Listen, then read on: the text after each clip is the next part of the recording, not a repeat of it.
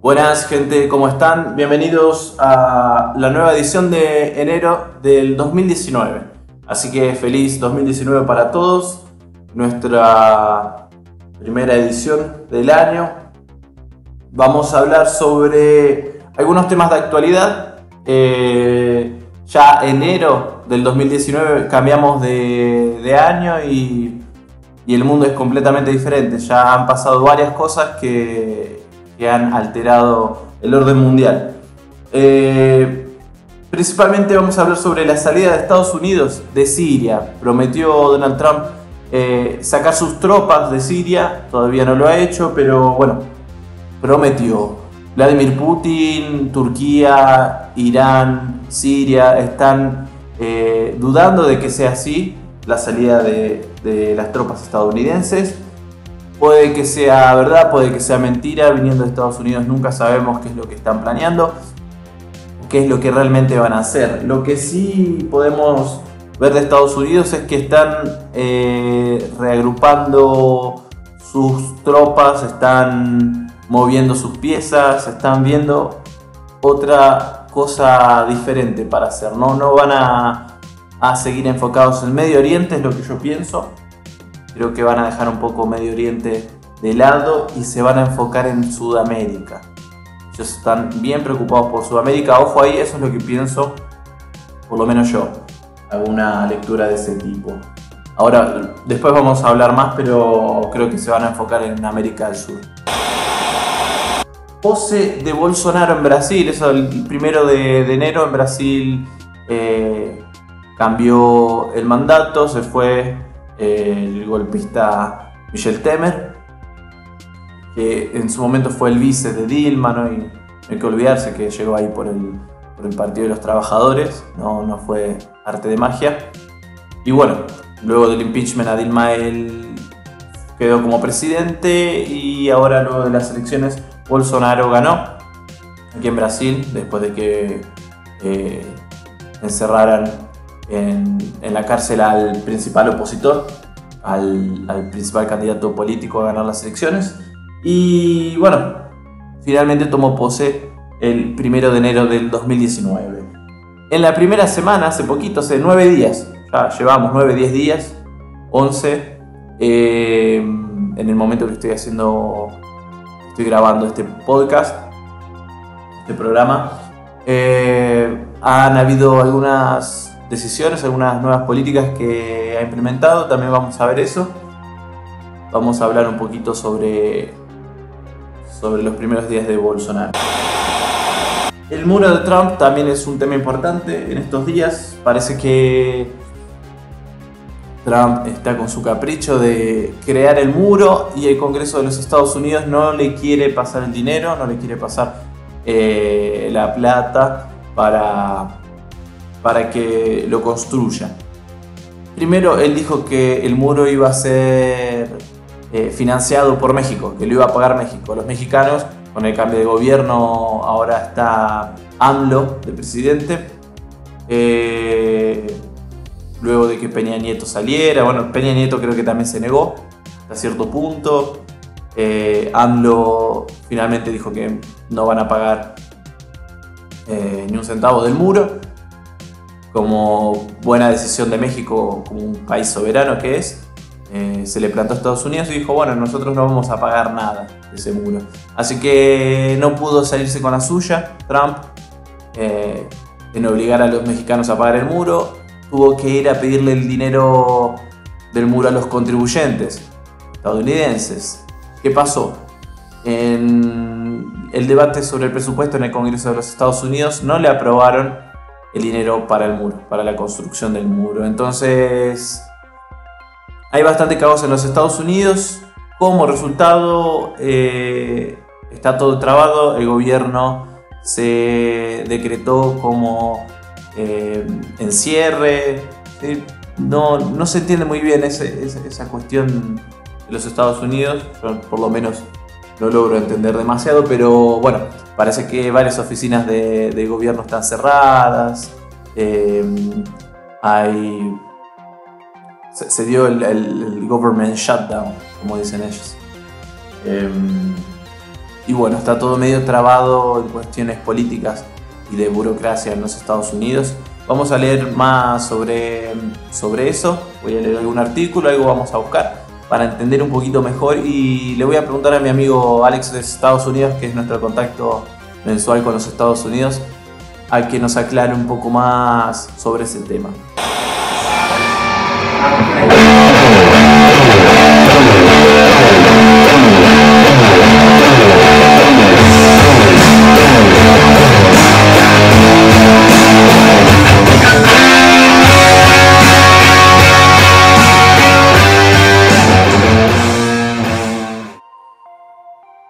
Comenzamos por Brasil. Vamos a ver esta noticia. Dice, Bolsonaro dice que Brasil es soberano para decir sobre eh, la migración luego de la salida del pacto global. Esto es de diario Folha de São Paulo. El nuevo gobierno todavía no esclareció cómo irá a lidiar con el flujo de venezolanos en el norte de Brasil.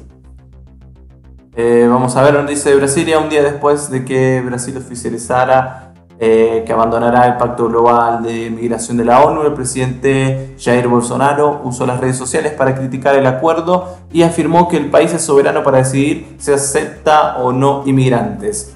Dijo, Brasil es soberano para decidir si acepta o no inmigrantes. Quien por ventura viniese, eh, venga para, para acá deberá estar sujeto a nuestras leyes reglas y costumbres. Estoy medio trabado porque estoy traduciendo aquí de portugués. Bien como deberá también cantar nuestro himno y respetar nuestra cultura. No es cualquiera, eh, no cualquier uno, no cualquiera entra en nuestra casa, ni será cualquiera que, entrará en Brasil eh, vía pacto adoptado por terceros. Eh, no al pacto migratorio, escribió este miércoles. Bueno, rechaza completamente el pacto migratorio de la ONU. Em, la crítica que lleva en cuenta la soberanía nacional va en línea con lo que defiende el presidente de los Estados Unidos, Donald Trump. Ahí se alinea con Donald Trump, eh, Bolsonaro, para rechazar este pacto migratorio internacional que proponía la ONU. Em, en la noche de este martes, el americano hizo, el estadounidense hizo un pronunciamiento en la televisión en busca de apoyo de la población para construir el muro en la frontera de México, una de sus promesas de campaña. Además de, de, Trump y Bolsonaro, son críticos del pacto líderes eh, que tienen simpatía por Bolsonaro, como Sebastián Piñera de Chile, Benjamín Netanyahu, el presidente sionista de Israel, Víctor Orbán de Hungría, y el viceprimer italiano Matteo Salvini. Aquí dice la folia de Folia de São Paulo. Brasil enfrenta actualmente una crisis migratoria con la entrada diaria de centenas de venezolanos en el país por la frontera en Roraima. La salida brasileña del pacto no es una sorpresa ya que el ministro de Relaciones Exteriores, Ernesto Araujo, había afirmado en diciembre que la gestión de Bolsonaro pretendía retirar al país del acuerdo. En un discurso dirigido a la nación, Trump eh, reitera que mantendrá el gobierno cerrado hasta el muro ser aprobado. Eh, el presidente apela a los sentimentalismos y dice que Estados Unidos vive una crisis, humanitaria eh, del corazón y del alma. Bueno, está sentimental Donald Trump. Em, vamos a ver qué más dice. En un esperado pronunciamiento hacia la nación en la noche de este martes, el presidente Donald Trump dejó claro que no eh, va a mover ni un centímetro su posición de mantener el gobierno federal paralizado. Recordemos, como explicaba al comienzo del programa, que mantiene al gobierno federal paralizado porque parece que en este, esta cuestión de aprobar el presupuesto si no avanza, el gobierno se paraliza, si no se aprueba el presupuesto en el Congreso, porque el gobierno queda desfinanciado. Y parece que los demócratas no quieren aprobar las medidas que contemplen dinero para financiar al muro que él quiere construir en la frontera con México. En un discurso que duró cerca de 8 minutos en el Salón Oval de la Casa Blanca, Trump afirmó que el gobierno permanece cerrado por una única razón. Los demócratas no van a financiar la seguridad en la frontera, es lo que dijo el presidente Donald Trump de los Estados Unidos. Los demócratas respondieron inmediatamente, luego del pronunciamiento, al eh, presidente de la Cámara de Diputados, Nancy, la presidenta de la Cámara de Diputados, Nancy Pelosi, afirmó que el presidente no debería mantener a la población americana rehén y que debería parar de fabricar una crisis eh, y debería, por supuesto, reabrir el gobierno. El presidente Trump ha cerrado el gobierno federal y dice que no va a abrirlo de nuevo hasta que el Congreso estadounidense le otorgue 5 mil millones de dólares para construir un muro en la frontera con México. Esta decisión ha afectado a muchos. El gobierno federal emplea unos millones de personas. Es el empleador de hecho más grande del país y la disrupción implica que cientos de miles de personas tendrán que quedarse a casa o trabajar sin pago.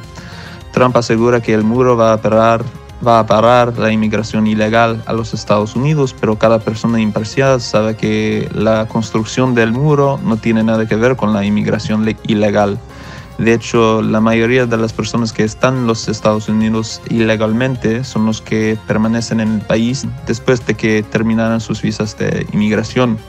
En realidad, la mayoría de los inmigrantes ilegales son de Canadá y de países asiáticos.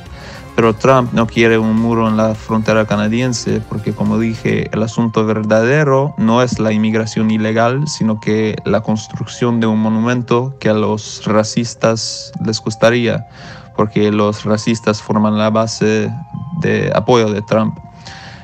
Para obtener su monumento, Trump simula que existe una crisis en la frontera y que sin un muro, unos terroristas y criminales van a entrar al país. En realidad, la gran mayoría de las personas que quieren entrar son refugiados que buscan asilo, el cual es un proceso legal que puede solicitar cualquier persona del mundo a la frontera de otro país. Los refugiados están tratando de escapar Ah, de la violencia brutal y de los conflictos de pandillas en sus países de origen, sobre todo El Salvador, Honduras y Nicaragua. Trump se niegue a reconocer ese derecho. Otra cosa que nos sirve recordar, los Estados Unidos llevan mucha responsabilidad por la violencia actual en Centroamérica, que ha obligado a que los refugiados abandonaran sus países y comenzaran este viaje peligroso.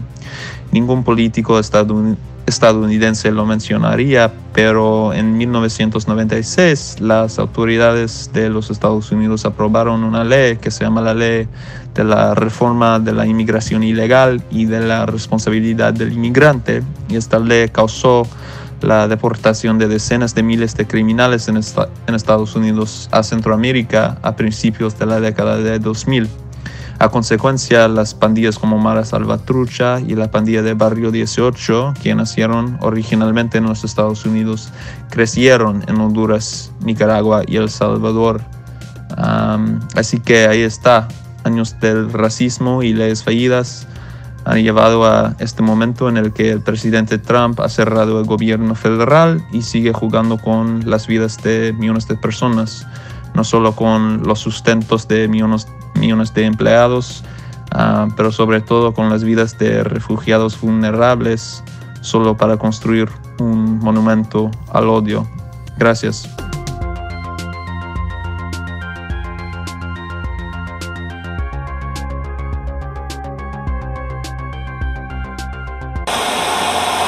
Bueno, le mandamos un abrazo enorme a Alex y a su hermano, que desde Sacramento California nos manda ese audio eh, contándonos sobre lo que está pasando en Estados Unidos y aclarando un poquito más el, panorama. Así que muchas gracias Alex, muchas gracias a tu hermano, muy bueno el español de él y bueno, esperamos que sigan participando en los programas todos los meses.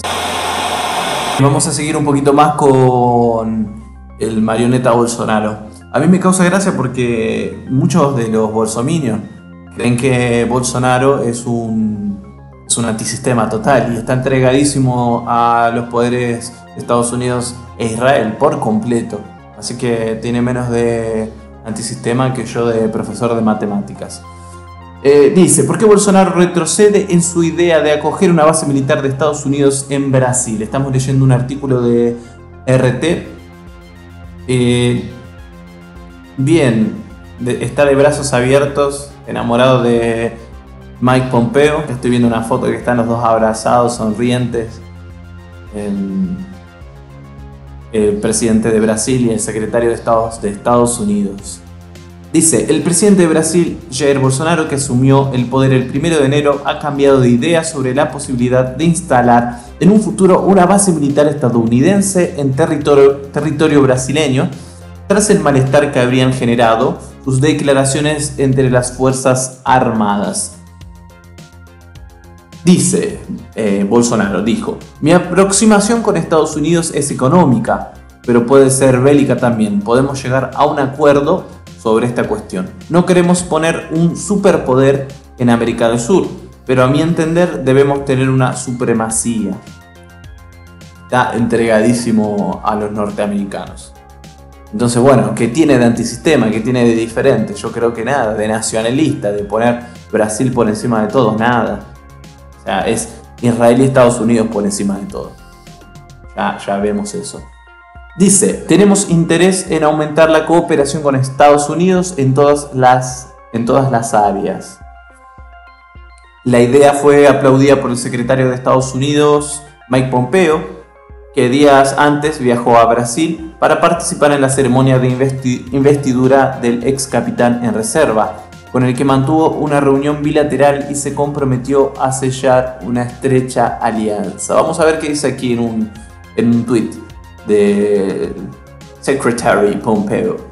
Eh, great meeting, President Jair Bolsonaro to reinforce. Uh, vamos a traducir. Un gran encuentro con el presidente Jair Bolsonaro para reforzar nuestro compromiso compartido con la democracia, la educación y la prosperidad, la seguridad y los derechos humanos. Estoy esperando con ansias trabajar junto con él para apoyar a todos aquellos que están sufriendo en Cuba, Nicaragua y Venezuela bajo el peso de dictaduras. Ahí ven a Mike Pompeo eh, resaltar la lucha de Brasil y Estados Unidos y de Colombia y de los países sudamericanos contra Cuba, Nicaragua y Venezuela. Eh, y bueno, y aquí feliz Bolsonaro Dice, Bolsonaro ha dejado clara la gran admiración que siente por el presidente de Estados Unidos, Donald Trump, y lo ha demostrado con iniciativas como la salida de su país del Acuerdo de París, eh, o el anuncio del traslado de la Embajada de Brasil de Tel Aviv a Jerusalén, ahí demostrando completamente su sumisión al sionismo, reconociendo así a esta ciudad como la capital de Israel. Dice, los militares, ¿qué pasó? Que eh, Bolsonaro se echó para atrás con esta, con esta decisión de colocar bases militares estadounidenses en Brasil. El anuncio de la base militar norteamericana en territorio brasileño no ha dejado indiferente a la cúpula militar, que ha considerado la propuesta como innecesaria e inoportuna, según publica el diario Folha de São Paulo. Eh, acuerdos de este tipo solo se justifican cuando hay un riesgo de agresión externa capaz de poner en peligro la integridad de la nación, aseguró el diario un, militar sin identificarse, que probablemente es un militar de altos cargos, como los que apoyaron a, Bolsonaro. Hay que recordar que los militares, Bolsonaro llega al poder por el apoyo de los militares, de la iglesia evangélica, y, y bueno, en parte de los medios de comunicación, pero ahí hay una lucha interna también, de los ruralistas, los ojeros, quienes apoyaron. Entonces no se puede poner, no se puede dar el gusto a Bolsonaro de ponerse en contra a uno de, los sectores que, que, le permitió llegar al, al poder. La llegada de Bolsonaro al poder fue muy posible debido a un apoyo del establishment militar brasileño que, por innumerables razones, se identifica con la plataforma general de gobierno de Bolsonaro y, en ese sentido, el presidente tiene una gran deuda política. Bueno, vamos con una de las últimas noticias y ya pasamos a otra cosa. Dice RT, Rusia advierte a Estados Unidos contra una posible intervención militar en Venezuela. Y aquí hay ese gran problema que tienen los Estados Unidos en América del Sur y por qué yo veo a futuro un, un posible conflicto armado importante en América del Sur y hasta tal vez América Latina, no sé. Para mí puede ser América del Sur principalmente. Eh, aquí se han aliado Colombia, Brasil, Estados Unidos contra eh, el gobierno de Venezuela y al mismo tiempo el gobierno de Venezuela tiene de aliados a Rusia y a China.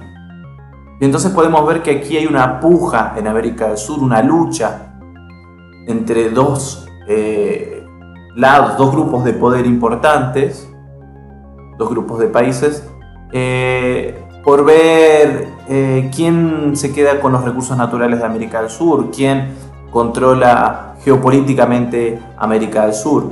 Estados Unidos había dejado de lado a este, territorio, a este continente, se ocupó el Medio Oriente y China avanzó aquí. China avanzó, eh, Rusia está avanzando con alianzas políticas también, eh, alianzas militares, principalmente con Venezuela. Y, los Estados Unidos se dieron cuenta que estaban perdiendo su patio trasero. ¿Qué ha sucedido ahora que, bueno, creo que hay un reajuste en las políticas militares de los Estados Unidos? Y a mi entender, por lo que yo pienso, que la preocupación que ellos tienen con el muro no es tanto por los mexicanos, sino por en un futuro, si hubiese alguna posible intervención militar en América del Sur, alguna guerra eh, continental en América del Sur, entre varios países de América del Sur, incluyendo Rusia, China, Estados Unidos, podría haber una gran ola de migración nunca antes vista de Latinoamérica hacia Estados Unidos. Entonces creo yo que ellos se quieren adelantar y se quieren anticipar y, hacer cerrar bien todo con el muro para evitar ingresos masivos por refugiados de una guerra que ellos mismos están esperando producir. Ojalá que yo esté equivocado y que no sea así, pero bueno, tristemente es lo que pienso que podría pasar por cómo se están reordenando eh, se está reordenando el juego militar, mundial, político. Entonces, estamos en una nueva guerra fría entre Rusia, Estados Unidos, China. Y, Estados Unidos está muy preocupado porque tiene en Cuba, en Nicaragua, tal vez Venezuela y en países más de izquierda, posibles lugares en donde Rusia y China podrían establecer bases militares, establecer alianzas militares en el patio trasero de ellos.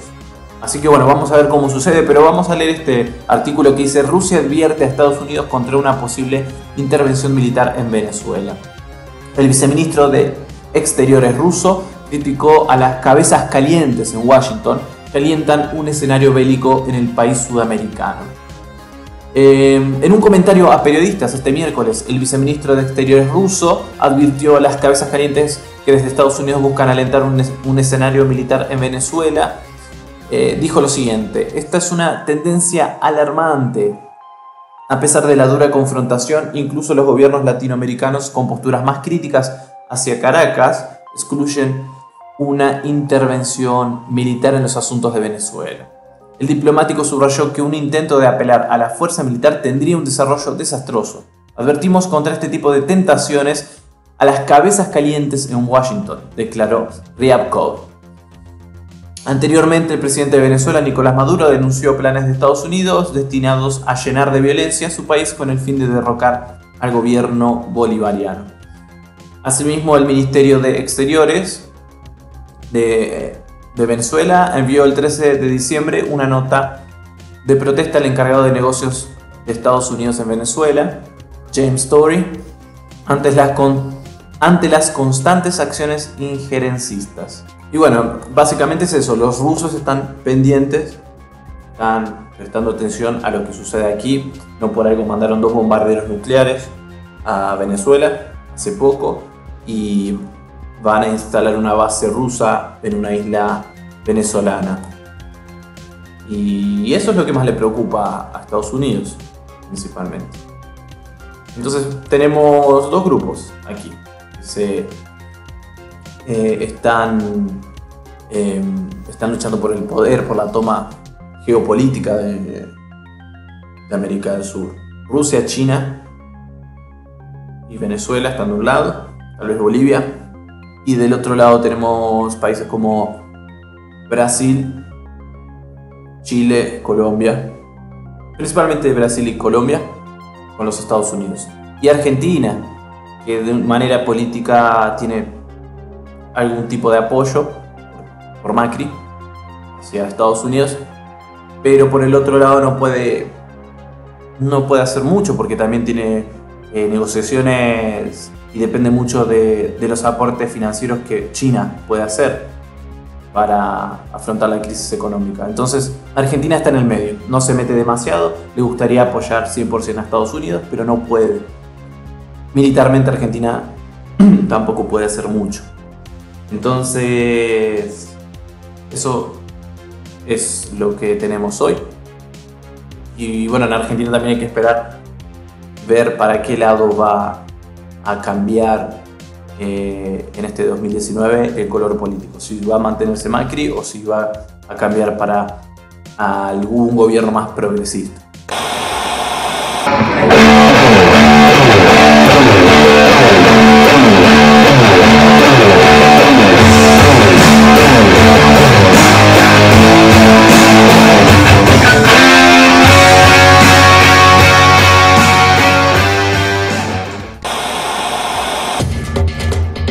Día antes de asumir un nuevo mandato, el presidente de Venezuela amenazó de tomar medidas enérgicas y diplomáticas contra los países firmantes de la Declaración del Grupo de Lima si no rectifican su postura injerencista contra el país bolivariano. Compañeros civiles y compañeros militares, hombres y mujeres del pueblo, está en marcha un golpe de Estado ordenado desde Washington ordenados del cartel de Lima contra el gobierno legítimo y constitucional que yo presido. Maduro rechazó las aventuras golpistas de Washington, denunció que la Casa Blanca y el Grupo de Lima intentan derrocar a su gobierno legítimo por el simple hecho de no doblegarse ante su yugo neoliberal e imperialista. El pueblo venezolano sabrá responder cualquier intentona, cualquier acción que se pretenda hoy, mañana o cuando se pretenda. Asimismo, precisó que su gobierno ha entregado una nota de protesta a los 14 países del Grupo de Lima, quienes desconocen la reelección de Maduro en los comicios del 20 de mayo de 2018. 48 horas a los gobiernos del cartel de Lima para que rectifiquen su política intervencionista y grosera. Pese a las presiones de Washington y sus aliados ultraderechistas contra Venezuela, llegan las delegaciones de varios países regionales e internacionales para su investidura. Eh, vengo a nombre del pueblo boliviano a acompañar eh, la asunción del nuevo mandato del hermano presidente Maduro. Estamos convencidos que la elección es democrática, con mucha legitimidad Maduro, que ha liderado el país desde 2013, fue reelegido en las presidenciales de 2018. No obstante, el denominado Grupo de Lima sostiene que las urnas no fueron democráticas y no reconocerá la legitimidad de un nuevo mandato de Maduro. El pasado viernes, con respaldo de Estados Unidos, el grupo pidió a Maduro abstenerse de tomar posesión. Maduro siempre ha defendido la legitimidad de su proceso, recordando que fue elegido vía democrática a través del voto del pueblo. Contra Venezuela. Y en México, el presidente Andrés Manuel López Obrador, en el marco de la trigésima reunión de embajadores y cónsules, explicó que su país mantendrá una política de no intervención y de respeto a la autodeterminación de los pueblos, todo ello en base al artículo 89 de la Constitución mexicana. Escuchemos. Tenemos que ser respetuosos de esos principios. Leo textualmente la autodeterminación de los pueblos, la no intervención, la solución pacífica de las controversias, la proscripción de la amenaza o el uso de la fuerza en las relaciones internacionales, la igualdad jurídica de los estados, la cooperación internacional para el desarrollo, el respeto, la protección y promoción de los derechos humanos y la lucha por la paz y la seguridad internacionales.